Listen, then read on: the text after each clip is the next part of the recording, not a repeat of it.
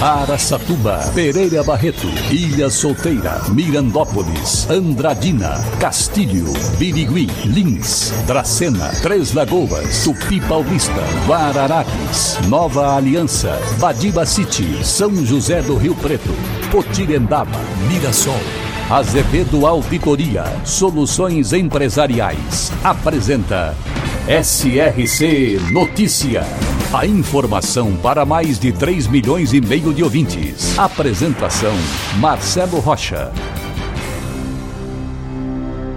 E o consórcio Aeroportos Paulistas vai assumir o comando das operações do aeroporto Heriberto Manuel Reino de São José do Rio Preto e também do aeroporto Dário Guarita em Araçatuba, além do de Presidente Prudente, além dos aeródromos de Andradina, Dracena, Penápolis e algumas outras cidades, no máximo até o início de março, também conhecido como mês que vem.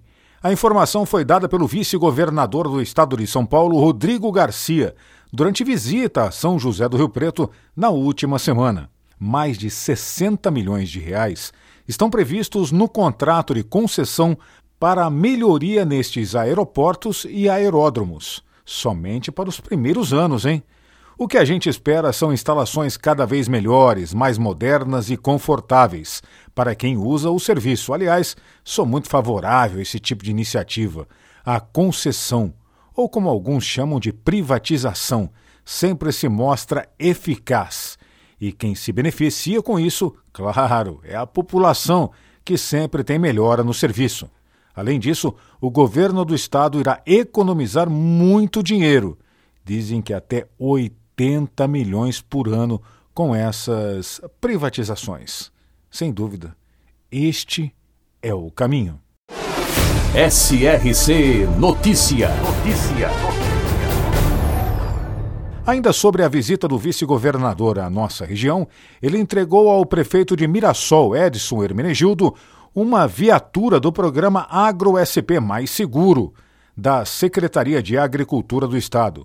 Uma caminhonete modelo 4x4 turbo, cabine dupla, que conta com GPS e rádio comunicador, vai ajudar a patrulhar as áreas rurais de Mirassol e também da região.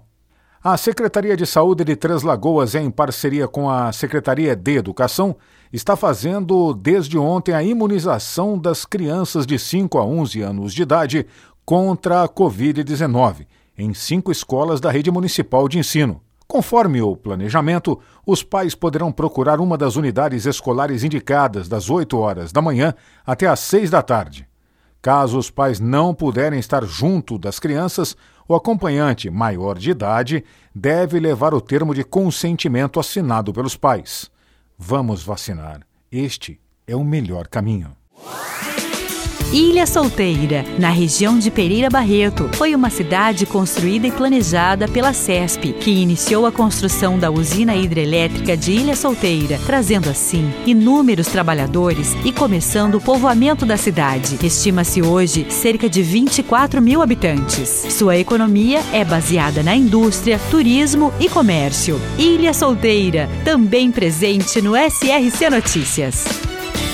E agora, Araçatuba é Notícia, repórter Diego Fernandes. E por causa do aumento na procura por geração de energia sustentável, no começo deste ano, o presidente Jair Bolsonaro sancionou uma lei que ficou conhecida como Marco Legal da Geração Distribuída de Energia Elétrica. A lei impacta diretamente no setor de energia fotovoltaica, que tem ganhado diversos adeptos não só pela sustentabilidade, mas pela questão econômica, já que a geração de energia solar pode gerar cerca de 90% de economia na região. Basicamente, a lei estabelece uma taxação chamada de tarifa de uso do sistema de distribuição, que será aplicada gradualmente a partir de 2023. A tarifa deve variar entre 4,1% e 24,3% até 2028 para solicitações de acesso de até 500 kW. Acima disso, a tarifa fica em 29,3% no período. O proprietário da EcoPower de Araçatuba, Marcos Guimarães, explica que para aqueles interessados na instalação do sistema de energia fotovoltaica, 2022 é o último ano para manter o serviço com as regras atuais, sem esta nova taxação.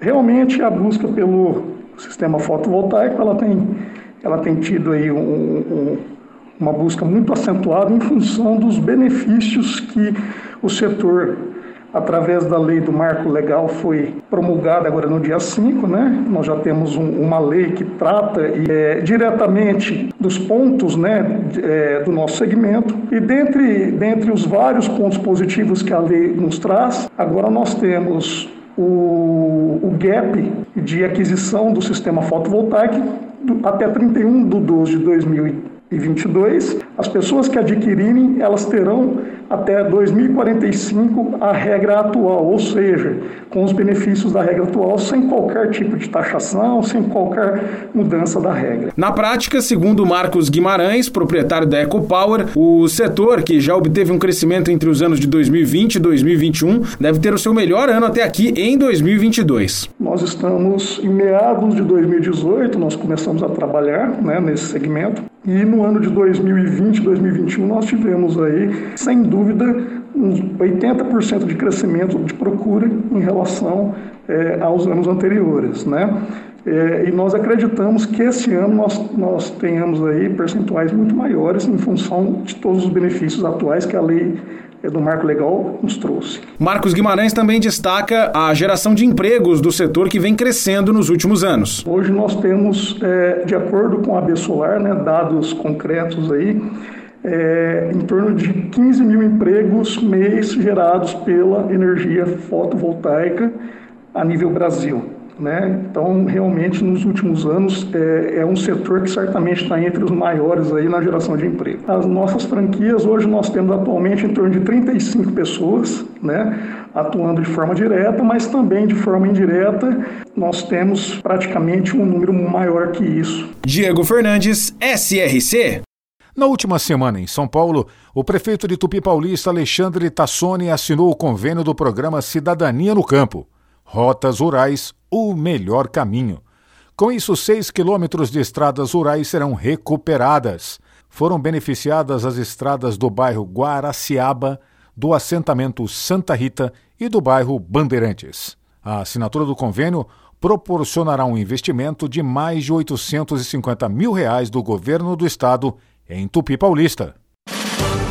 Para empresas inteligentes, Azevedo Contabilidade e Soluções Empresariais. Serviços de contabilidade e auditoria com profissionais com experiência nas áreas de gestão empresarial. Rua Bandeirantes 1438, fone 18 31 17 4500. Escritórios em Araçatuba, Bauru e São Paulo. Acesse azevedo.cnt.br. Azevedo Contabilidade e Soluções Empresariais. Há 28 anos oferecendo oferecendo serviço de qualidade. Nosso compromisso é com o seu sucesso. A Prefeitura de Andradina, continuando as ações de limpeza e revitalização, executou trabalhos na Praça José Sebastião da Silva, no bairro Jardim Nova Esperança. A ação tem como objetivo tornar o espaço mais agradável, resultando em mais uma opção de lazer para os cidadãos. Um dos principais motivos dessa limpeza é devolver aos moradores do bairro a liberdade de se reunir em um local arborizado e oferecer um espaço limpo e tranquilo para as crianças, proporcionando a qualidade e também o conforto.